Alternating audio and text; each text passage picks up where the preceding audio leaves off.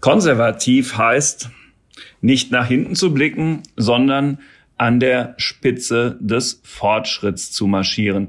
Das hat die bayerische Digitalministerin Judith Gerlach vor einiger Zeit vor Parteifreunden gesagt und ja, da ist wahrscheinlich eine Menge dran. Darüber wollen wir heute reden. Wie kommt Deutschland, wie kommt der Freistaat Bayern bei der Digitalisierung voran?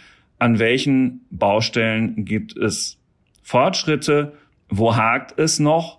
Und ja, vielleicht auch, was hat all das ein wenig mit unserer Freiheit zu tun?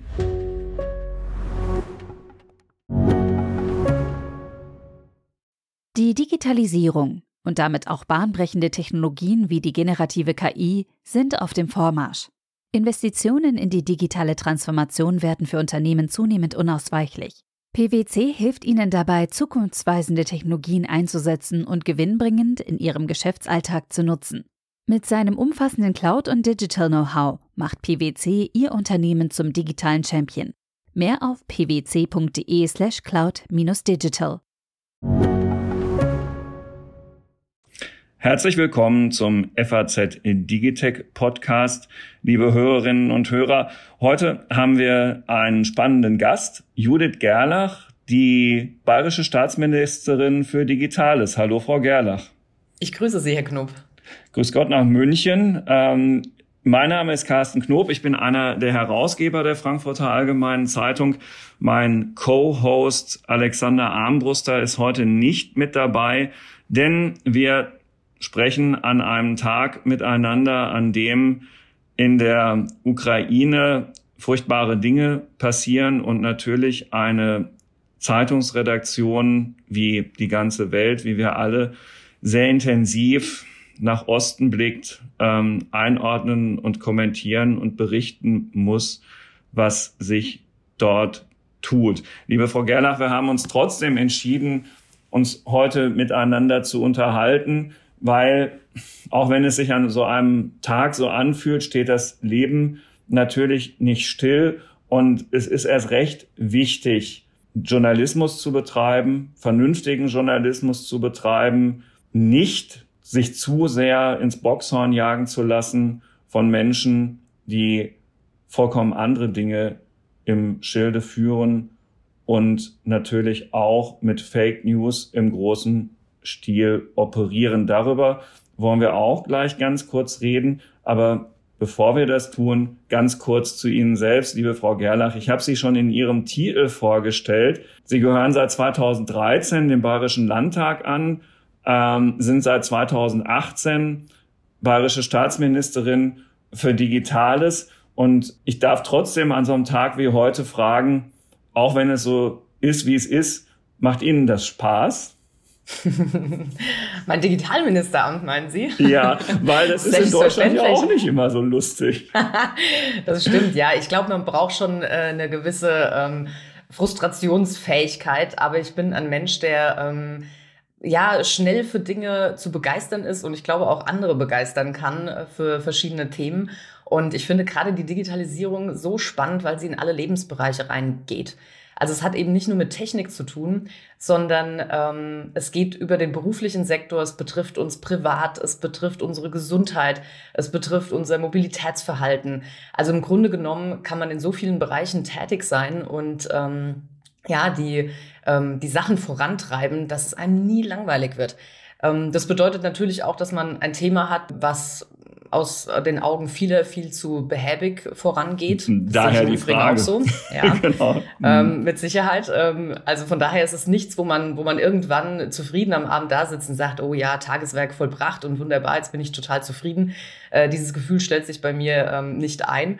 Aber das ist auch okay, weil wir ja weitermachen müssen und ähm, weil wir da große Aufträge haben, aber damit eben auch eine tolle und spannende Agenda. Also das wird uns ja noch ähm, lange Zeit beschäftigen. Wir werden ja nicht in Anführungszeichen fertig sein mit der Digitalisierung, weil sich Technik immer weiterentwickelt.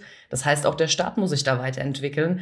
Und ich finde es einfach eine großartige Chance, die Digitalisierung nicht nur ähm, ähm, technisch im Staat zu beleuchten, sondern einfach zu schauen, wie können wir mit Digitalisierung unseren Staat wirklich moderner machen, auch serviceorientierter, also zugewandter zum Bürger. Und ähm, das finde ich eine ähm, auch sozialpolitisch total spannende Aufgabe. Hm. Ja, dabei eine Rolle zu spielen und das mitgestalten zu können, ja, kann ich absolut nachvollziehen. Jetzt kann man Technik im Guten wie im Schlechten nutzen. Und ähm, natürlich hat es in der Anmoderation und in der Begrüßung schon eine Rolle gespielt. Darüber, wie man Technik im Guten nutzen kann, wollen wir heute hauptsächlich reden. Aber ähm, es geht nicht anders.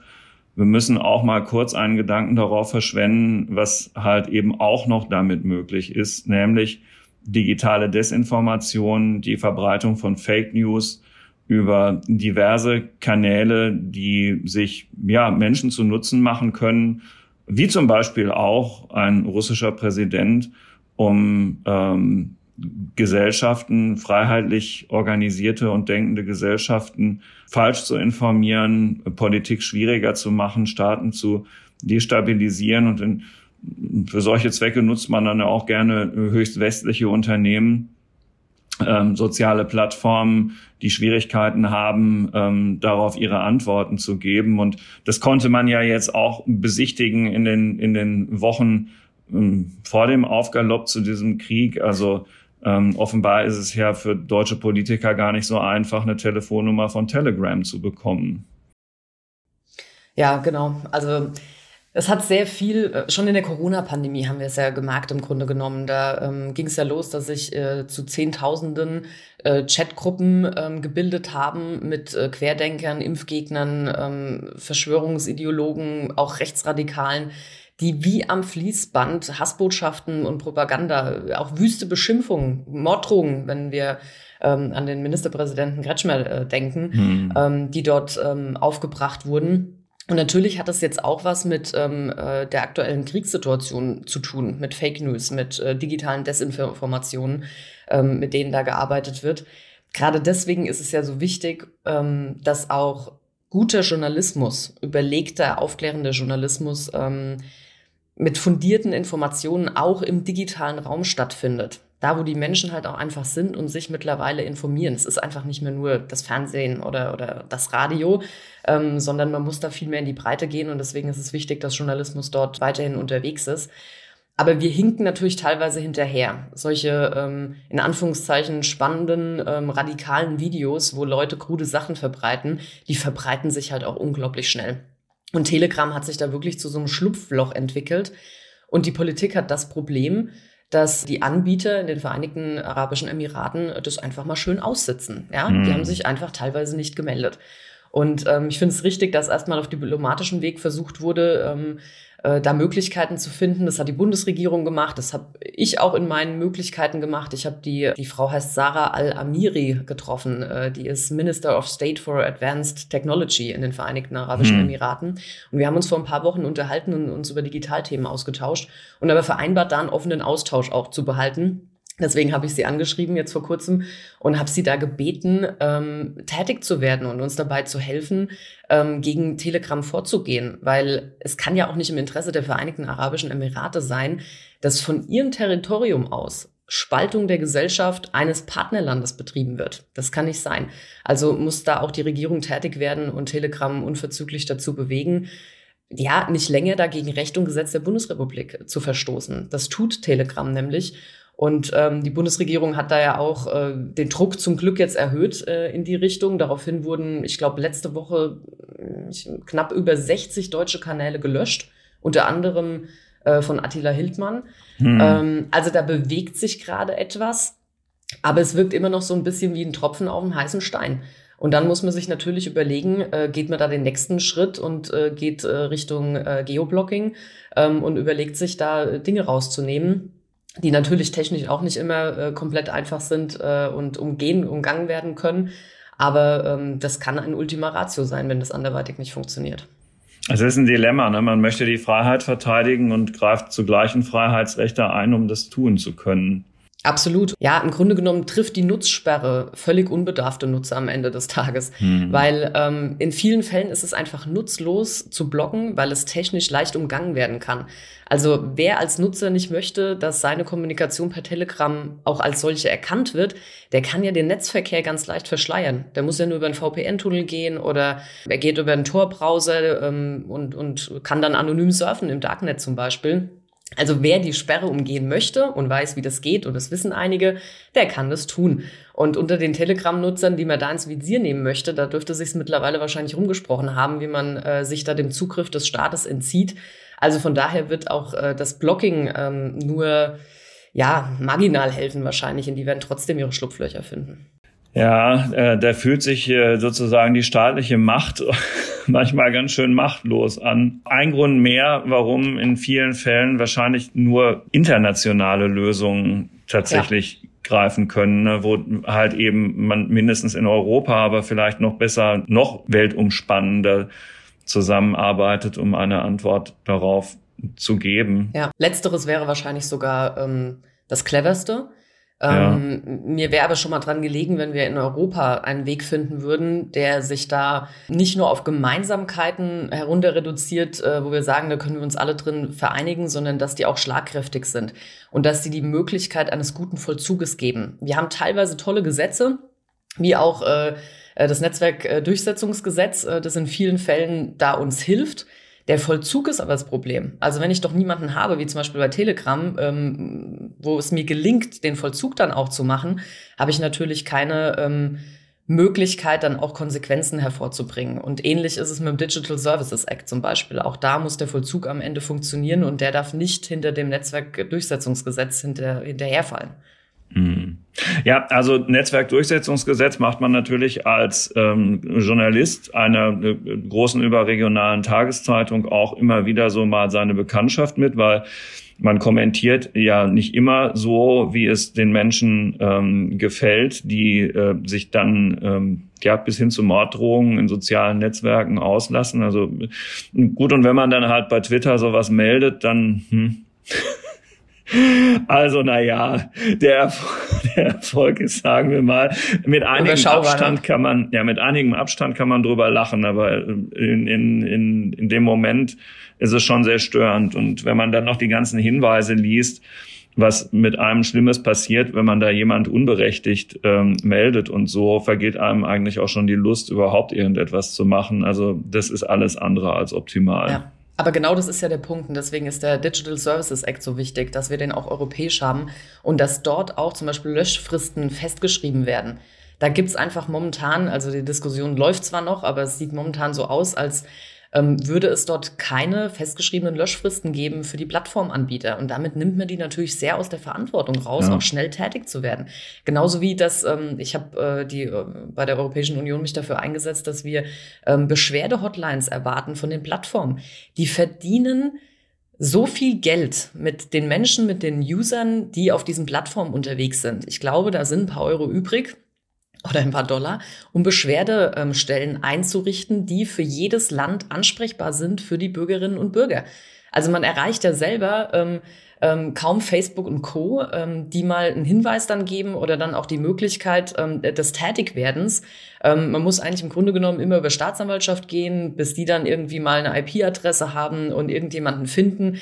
Das ist alles sehr langwierig, teilweise sehr wenig mit Erfolgsaussichten ähm, gesegnet und ähm, dann verlieren die Leute natürlich die Lust in Anführungszeichen, müssen sich aber trotzdem viel Hate auseinandersetzen. Und ähm, das kann natürlich nicht sein. Also von daher ähm, bin ich da eher äh, auf dem strengeren Weg, was den DSA anbelangt, auch was mhm. im Jugendschutzcockpit zum Beispiel anbelangt weil wir die Plattformen da in die Pflicht nehmen müssen. Die können das, die haben auch das Geld, die haben auch das Know-how. Und ähm, ich erwarte, wenn man da Geld damit macht und ähm, vor allem dann auch Diskussionen zulässt, die unsere Demokratie natürlich auch betreffen, dann haben die eine hohe Verantwortung, die sie einfach auch, der sie gerecht werden müssen. Und das müssen wir gesetzlich verankern. Jetzt machen wir einen kleinen Themenwechsel und kommen von den Verpflichtungen ähm, für solche Plattformen zu einer Verpflichtung, die sich der Staat, unsere Verwaltungsorgane selbst gegeben haben. Nämlich ist das Online-Zugangsgesetz beschlossen worden vor jetzt schon längerer Zeit. Und jetzt bleibt noch so ein knappes Jahr, um das umzusetzen, dieses Online-Zugangsgesetz. Und ähm, da haben sie es jetzt selber in der Hand, Tempo aufzunehmen. Und mich würde sehr interessieren, um da erstmal direkt vor der eigenen Haustür in Bayern zu bleiben, wie Sie da den Stand der Dinge beschreiben, was bis jetzt geschehen ist und was noch zu tun ist. Ja, OZG-Umsetzung muss bis Ende des Jahres ähm, durchgesetzt sein. Da ist natürlich noch einiges zu tun. Auf der anderen Seite ähm, ist die digitale Verwaltung ähm, oder grundsätzlich den Staat da zu digitalisieren unglaublich spannend. Wie ich es am Anfang schon benannt habe, es ist die Chance für uns, einen moderneren Staat zu schaffen. Also nicht nur den Leuten jetzt irgendwie ein PDF zur Verfügung zu stellen und zu denken, okay, jetzt haben wir das geschafft mit der Technik und der Digitalisierung, sondern tatsächlich mal zu schauen, ähm, wie können wir serviceorientierter werden, in dem Gebaren auch, ähm, was wir in der Verwaltung haben. Ich habe festgestellt, je tiefer man sich damit beschäftigt und je bürger- und serviceorientierter man werden will, desto mehr äh, Zeit und Geld kostet das Ganze natürlich auch. Deswegen sind wir alle unter Zeitdruck, ähm, äh, alle, wie wir da sind in Deutschland, die Bundesregierung, die Länder, aber natürlich auch die Kommunen, die spielen die große Rolle. Und da vielleicht zum Stand von Bayern.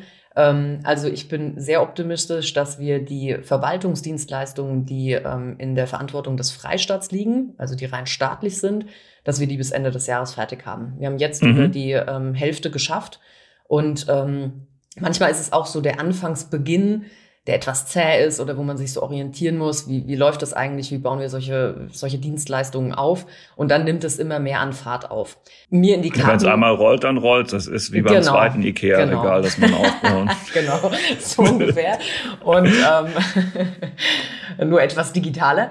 Ähm, ja. Und letztendlich ähm, haben wir auch die Erfahrung gemacht, zum Beispiel durch die Innovationslabore, die haben uns sehr geholfen, weil wir am Anfang ähm, gesagt haben, wir wollen es jetzt einfach nicht nur über alte Prozesse Digitalisierung drüber kippen, sondern wir schauen uns mal die Anträge an und die Prozesse, ob wir die nicht vorher verändern, bevor wir sie digitalisieren. Und haben dort mit äh, Verwaltungsleuten, mit Unternehmern, mit ähm, Bürgerinnen und Bürgern darüber gesprochen und haben die mal testen lassen, wie funktioniert das eigentlich? Also wirklich so am Kunden mal ausprobiert und das Feedback mit eingespeist, ähm, ähm, wie man damit gut arbeitet oder nicht. Und das hilft uns natürlich jetzt auch für die Folgedienstleistungen. Und wir machen das aber auch weiterhin mit den Innovationslaboren, weil wir super gute Erfahrungen damit gemacht haben und die uns sehr helfen in der Usability einfach auch. Ähm, die ist am Ende wichtig, damit die Leute es nutzen wollen. Also da bin ich ganz optimistisch. Trotzdem gibt's da noch viel zu tun. Also das ist jetzt nicht so, dass wir es ähm, ganz entspannt angehen könnten, aber wir haben das Ziel klar vor Augen. Was ich immer noch als problematisch ansehe und was auch bei uns in Bayern ähm, noch nicht zufriedenstellend läuft, ist, die digitalen Verwaltungsdienstleistungen in die Fläche zu bekommen. Also das heißt mhm. tatsächlich an die Kommunen. Und das ist das, was am Ende zählt. Denn der Bürger nimmt natürlich auch staatliche Leistungen in Anspruch ähm, über unser Bayern-Portal, das zentral zu erreichen ist und wo alles liegt sozusagen. Er nimmt aber natürlich auch von ähm, kommunaler Verwaltungsseite Anträge in Anspruch und zwar mehr. Mhm, tatsächlich habe ich damit in meinem Alltag ja sogar mehr zu tun, ne? wenn genau, ich einen neuen so Reisepass brauche, ja. Personalausweis, ja. Führerschein ja. verlängern, beantragen, weiß der Teufel was. Ähm, genau. Rund um mein Haus möchte ich vielleicht irgendeine Baugenehmigung für irgendetwas haben. Es ist ja immer die Kommune, bei der ich vorstellig werde. So ist es, wobei zum Beispiel Bauantrag wir jetzt in Bayern auch ähm, anders aufgezogen haben, auch digitaler gemacht haben, da als Staat zum Beispiel auch mithelfen. Ähm, mhm. Und das ist der Punkt. Also wir haben uns ähm, einfach schon vor eineinhalb Jahren überlegt, was können wir denn machen, um den Kommunen dort zu helfen. Das liegt zwar originär, wenn man jetzt rein nach der Zuständigkeit ähm, geht, äh, nicht in meinem Verantwortungsbereich, den Kommunen das zu machen. Ich weiß aber, wenn wir es bei den Kommunen nicht haben, nicht zur Verfügung stellen, stellt sich auch keine Zufriedenheit bei den Leuten zu digitaler Verwaltung ein. Das wird da nicht kommen. Das heißt, für uns ist es ganz wichtig zu schauen, wie kriegen wir das in die Fläche.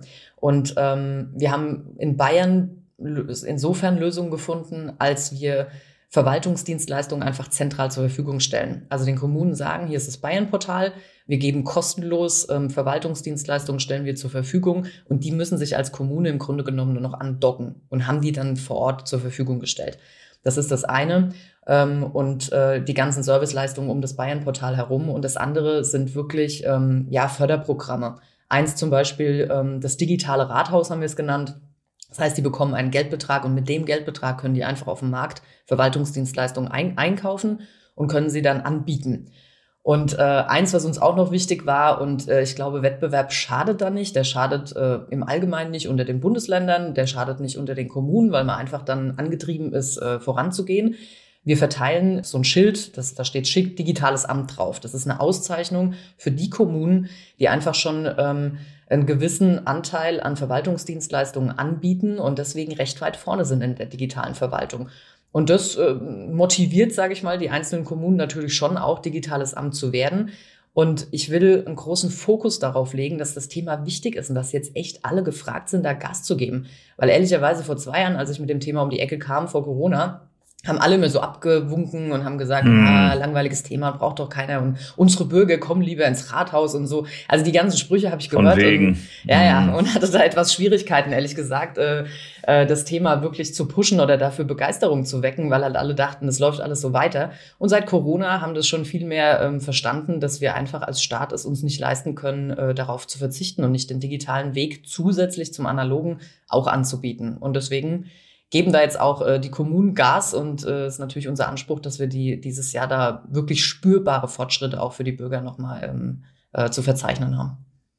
Sie würden noch mehr von diesen Gütesiegeln Digitales Amt durch ganz Bayern schicken. Ja, am Ende Verstanden. des Tages sollte jeder so eins haben. Genau. Also ich sag mal so, es ist halt auffällig für die Kommunen, die dann keines haben. Ja, also wir, ich arbeite auch stark äh, ähm, mit Monitoring zum Beispiel, auch ähm, äh, im eigenen Haus, was die Projekte anbelangt, wie wir da vorankommen und so. Und wir werden das jetzt auch für die Kommunen machen.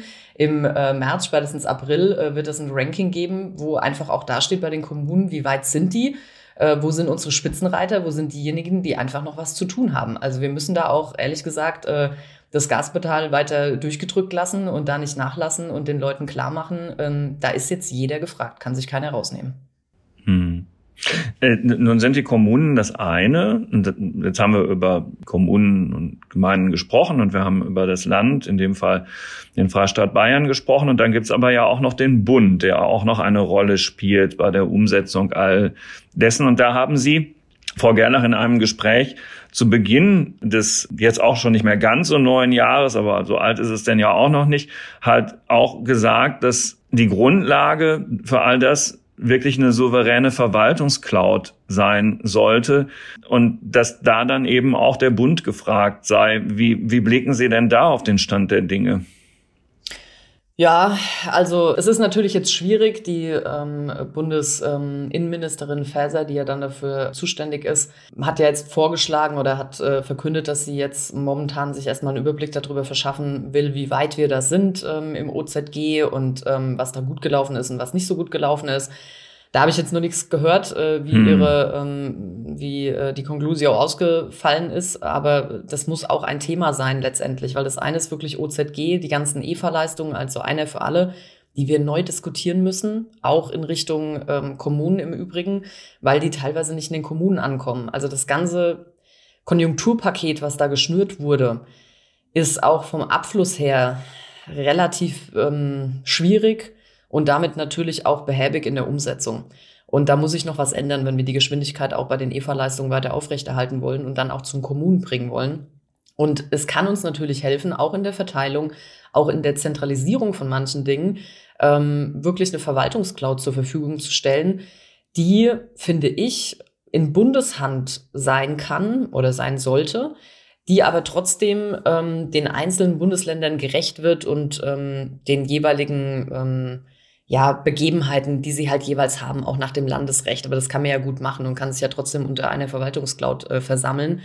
Ich glaube, dass wir da pragmatische Lösungen brauchen und auch nicht ideologisch äh, irgendwie privatwirtschaftliche Hyperscaler ausschließen. Das darf kein Tabu sein. Das müssen wir selbst im Digitech-Podcast kurz erklären. Da denken Sie jetzt an Unternehmen wie zum Beispiel Microsoft genau. oder ähm, weiß ich nicht, kann auch ja, ein deutsches Microsoft, sein, SAP. Google, SAP, genau, wie sie alle heißen, genau, ja. Also die großen, ähm, wo viele natürlich auch sagen, ja, ah, sollte der Staat mit denen zusammenarbeiten und alles schwierig und mit Datenabfluss und so.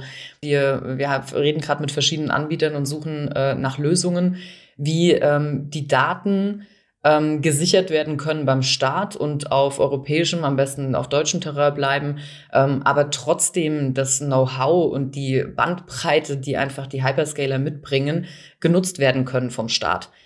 Also ähm, ich finde, wir sollten da weiterhin sehr offen dafür sein, weil wir, ähm, also es würde mich jetzt sehr überraschen, wenn wir in kürzester Zeit als Staat ähm, eine Verwaltungscloud zur Verfügung stellen, die einfach den Gegebenheiten, den modernen, die wir brauchen, die auch der Staat einfach braucht. Da darf er nicht hinterherhinken hinter der Privatwirtschaft, wenn wir das selber auf den Weg bringen würden. Es dauert bei uns einfach immer alles sehr lang. Mhm, genau, und nicht auf genau. diese Hilfe zurückgreifen. Nur so jetzt so ein bisschen in eckigen Klammern, ohne da lange elaborieren zu wollen. Ähm, nun haben wir eingangs über Russland gesprochen. Ähm, rund um Daten wird natürlich auch viel über Amerika geredet und über amerikanische Gesetze und ähm, mögliche Erfordernisse für Unternehmen wie Google, zum Beispiel ähm, äh, Daten amerikanischen Behörden zur Verfügung zu stellen, was man natürlich bei solch einer Verwaltungscloud wirklich dann überhaupt nicht gebrauchen könnte. Ja. Also das müsste dann ja in jedem Fall ausgeschlossen sein. Genau, eben. Und deswegen, äh, das ist auch ähm, die, die Grundvoraussetzung, um überhaupt ähm, mit den Anbietern ins Gespräch zu gehen. Also ähm, ich will jetzt gar keine Anbieter nennen, weil das immer ähm, werbend wirkt, finde ich. Ähm, aber es gibt natürlich Anbieter, die ähm, absichern können, ähm, durch äh, technologische Verfahren, dass die, ähm, dass die Daten eben vor Ort im eigenen Land bleiben und trotzdem aber das Angebot äh, des Hyperscalers genutzt werden kann. Und das ist noch nichts Fertiges oder da, da liegt noch kein, äh, keine Lösung da, die man sofort nutzen könnte, sonst äh, hätten wir das gleich mal ausprobiert. Aber die arbeiten eben dran und ich finde, ähm, ich sehe da die, die Möglichkeit einer schnelleren Lösung für den Staat, als wenn wir jetzt selbst anfangen ähm, zu basteln. Das äh, weiß ich, also ich meine, wenn da die Idee besteht der Bundesregierung oder die Bestrebungen, ähm, fände ich das grundsätzlich nicht schlecht, aber ähm, ich kenne auch unsere Geschwindigkeit und äh, die Maßnahmen, wie es bisher funktioniert hat und die stimmen mich da nicht sehr optimistisch. Hm. Ja, und das gilt natürlich auch auf europäischer Ebene. Die, die EU hat, jetzt wäre es jedenfalls meine Interpretation, rund um die Digitalisierung, den, den digitalen europäischen Binnenmarkt und äh, die ähm, Gesetze, die darum rumgebastelt werden und den Digital Services Act hatten wir ja schon erwähnt auch. Es gibt ja, gibt ja auch noch mehr. Hat gerade die Diskussion zum Data Act begonnen anderes mehr. Große Investitionsprogramme sind aufgelegt. Es, man hat überall so ein bisschen das Gefühl, das will ich sagen, eigentlich die richtigen Gedanken, aber die Umsetzungsgeschwindigkeit ist eigentlich nicht äh, passend zu dem, was an Tempo eigentlich geboten wäre und das Ergebnis bei den Dingen, die dann beschlossen werden, allzu häufig auch nicht. Täuscht der Eindruck? Nein, leider nicht. ich wünschte, ich könnte anderes sagen. Ähm zum einen glaube ich, dass wir lange Zeit äh, zu wenig ähm, technikoffen waren. Das hat sich geändert in der Corona-Pandemie, weil viele gesehen haben, was auch möglich ist eben durch Digitalisierung und äh, mehr Technologie.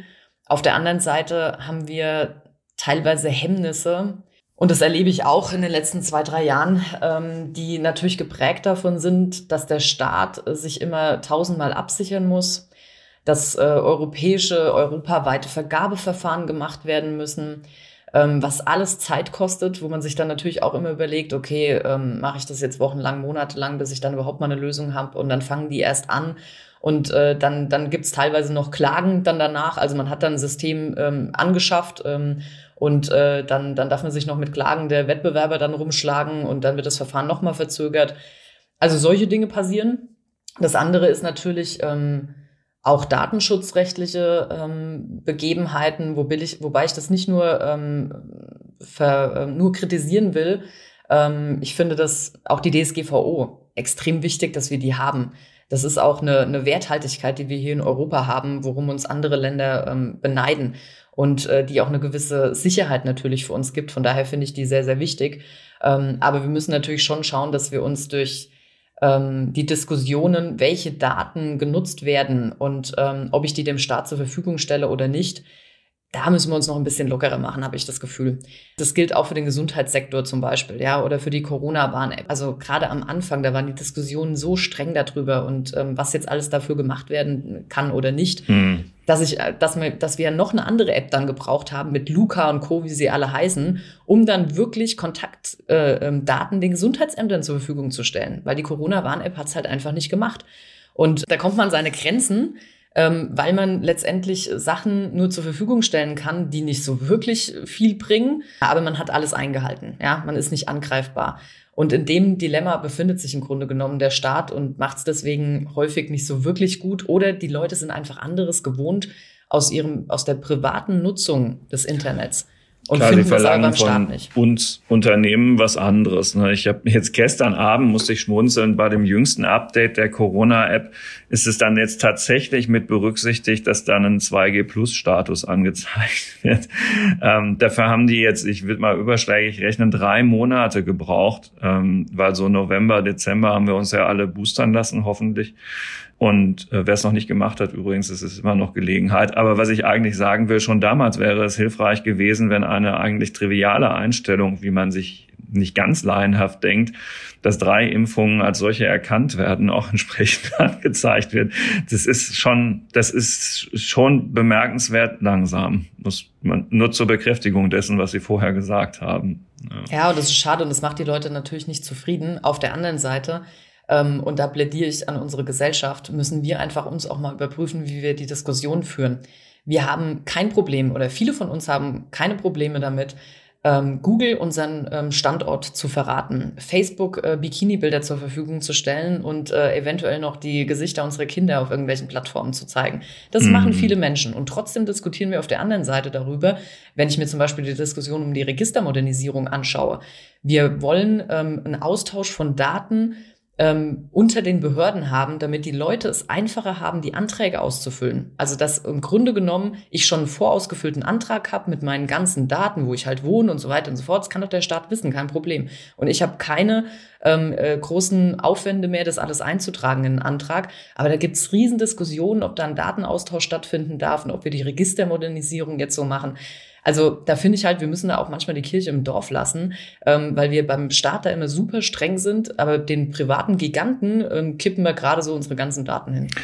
Ja, äh, hinzu kommt, dass gut, vielleicht entsteht ja durch ähm, politische ähm, äh, Weltläufe sozusagen auch nochmal ähm, äh, der Gedanke in, in mehr Köpfen, dass wir hier eine, eine freiheitliche Grundordnung in einem ganz fantastischen Staatswesen haben, äh, wo man vielleicht dazu beitragen könnte, dass der stärker wird äh, und sich obendrein auf Gewaltenteilung und Rechtsstaatlichkeit jederzeit verlassen kann, dass genau diese Dinge, die Sie sagen, vielleicht auch einfacher werden, weil man sagt, ja, also vielleicht war das doch etwas übertrieben. Ich würde es mir wünschen, das, das wäre eine erfreuliche Entwicklung, wenn dieser Gedanke reifte, äh, weil also die Demokratie, in der wir hier leben, man sieht es halt eben gerade so vollkommen selbstverständlich ist es alles nicht und vielleicht muss man an der einen oder anderen Stelle, auch an einer solchen,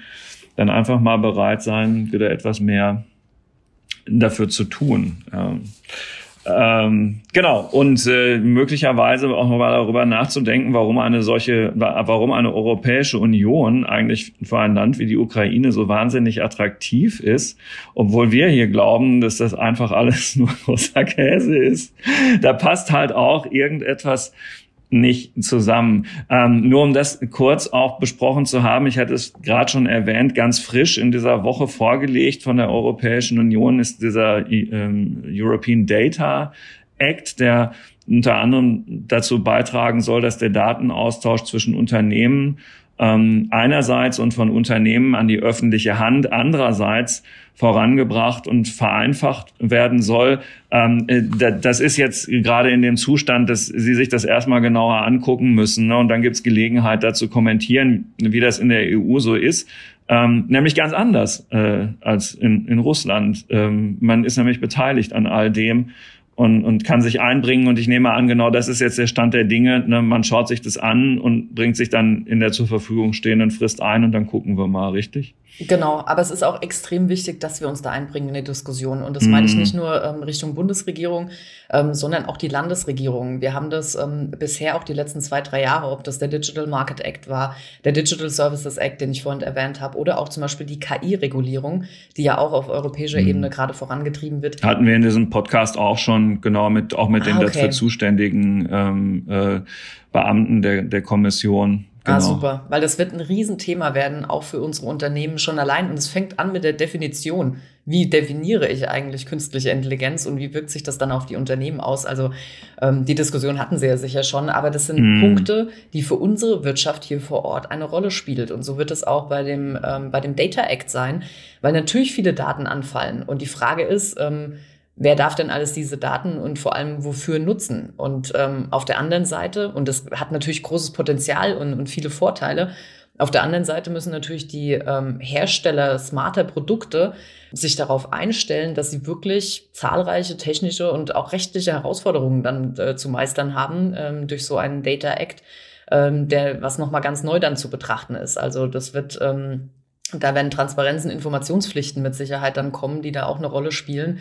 Also spannendes Thema und deswegen glaube ich, dass es wichtig ist, dass auch da Landesregierungen, und das machen wir, wie gesagt, äh, sehr offensiv ähm, als Digitalministerium, uns da einbringen, weil wir zwar wissen, wir sind die bayerische Ebene und das andere ist die europäische Ebene, aber wenn wir nicht unsere, ähm, auch die Erfahrungen, auch ähm, das Know-how aus ähm, unserer Wirtschaft zum Beispiel dort einbringen und die Gegebenheiten schildern, wird es vielleicht zu allgemein und trifft dann nicht die Besonderheiten dann in den jeweiligen ähm, Regionen oder, oder ja, also ich glaube, dass man da immer was dazu beitragen kann und sich da einbringen sollte. Vor allem als überzeugte Europäerin tue ich das sehr gern. Genau, dieser Diskurs ist nämlich kein Zeichen von Schwäche, sondern von Stärke. Genau. Der, der Bitkom ähm, weist noch darauf hin, finde ich auch ganz gut den Punkt, dass es eventuell auch dazu führen könnte, also das ist der Deutsche Digitalverband, der Bitkom, ähm, äh, dass es eventuell auch dazu führen könnte, dass das geplante nationale Datengesetz sowie weitere sektorale datenpolitische Vorhaben aus dem Koalitionsvertrag, also in Berlin, daraufhin überprüft werden müssen, ob man sie eigentlich in dem Lichte noch braucht oder möglicherweise auch im Widerspruch zu diesem Data Act stehen. Also das ist, das klingt immer alles so technisch, ist aber, wenn man genauer hinguckt, eigentlich sehr spannend und verfolgenswert, auch für eine breitere Öffentlichkeit. Wollen wir mit einer guten Nachricht Schluss machen heute? Sehr gerne. also Magdeburg ist nicht in Bayern. Das sei gesagt. Und doch ähm, konnte die FAZ in dieser Woche vermelden, dass sehr, sehr, sehr, sehr, sehr, sehr, sehr wahrscheinlich in der kommenden Woche auch ganz hochoffiziell der amerikanische Konzern Intel in der sachsen-anhaltinischen Landeshauptstadt eine Megafabrik für die Produktion von Computerchips errichten wird. Und wenn das so käme mit 1500 Hightech-Arbeitsplätzen auf einer Fabrik so groß wie 500 Fußballfelder, dann wäre das ja für das ganze Land eine super Nachricht und damit auch für Bayern, ähm, zumal in München ja ohnehin schon jede Menge Dinge rund um IT und Chips laufen. Und ich würde sagen, in einer Übersprungshandlung nutzt so etwas dann am Ende auch München und ganz Bayern, oder? Absolut. Also wir hätten es natürlich auch genommen, so ist es nicht. Aber so. wir freuen uns auch für Magdeburg. Und wie Sie schon richtig sagen, also im Grunde genommen hilft es allen. Ähm, es hilft ähm, auch äh, der Europäischen Union im, im Allgemeinen. Wir brauchen da einfach mehr Chips. Also jeder wartet ja nur darauf und äh, wir müssen ja, also im Grunde genommen wird es wahrscheinlich nicht die letzte ähm, Fabrik gewesen sein, die da, die da kommt und ähm, die wir auch benötigen für die Zukunft. Und ich glaube, es ist auch wichtig, dass wir ähm, in Deutschland überall so ein bisschen unsere Leuchttürme haben und uns auch auf Sachen konzentrieren und ähm, die auch gut herauskristallisieren. Bei uns in München, aber auch in, in anderen ähm, Orten in Bayern ist zum Beispiel KI wirklich ein großes Thema. Wir haben mit der Hightech-Agenda da einen Schwerpunkt gesetzt an den Universitäten, aber auch hin zur Wirtschaft. Ähm, wir haben Projekte in, äh, im Digitalministerium, die sich damit beschäftigen, wie bringe ich eigentlich künstliche Intelligenz in die Unternehmen rein. Also bei den Mittelständlern, die zwar wissen, was KI ist, so grob, aber nicht genau wissen, wie setze ich das jetzt bei mir so sinnvoll ein, zum Beispiel den Produktionsablauf, dass ich tatsächlich einen Mehrwert davon habe, dass ich Wertschöpfung damit generiere. Und da helfen wir Unternehmen ähm, voranzukommen und wirklich konkrete Fälle zu identifizieren, wo KI Sinn macht. Und ich glaube, so muss einfach jeder ein bisschen sein Steckenpferd finden, Leuchttürme entwickeln, um auch vor allem attraktiv zu werden für Fachkräfte auch aus dem Ausland. Ähm, das fehlt uns ja auch äh, hinten und vorne im technischen Bereich, ähm, äh, dass wir Leute einfach brauchen und da ja attraktiv bleiben. Und äh, da soll natürlich nicht nur Bayern attraktiv sein, ähm, sondern am besten die komplette Bundesrepublik und da vorangehen.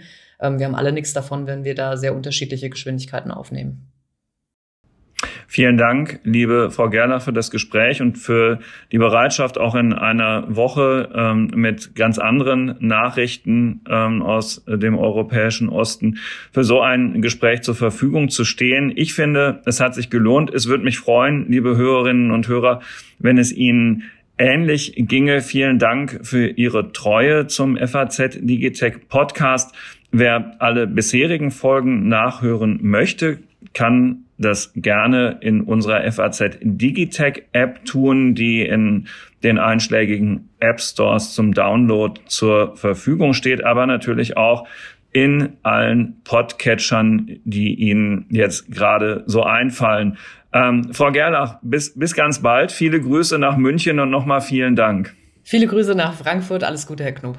Danke und auf Wiederhören, liebe Hörerinnen und Hörer.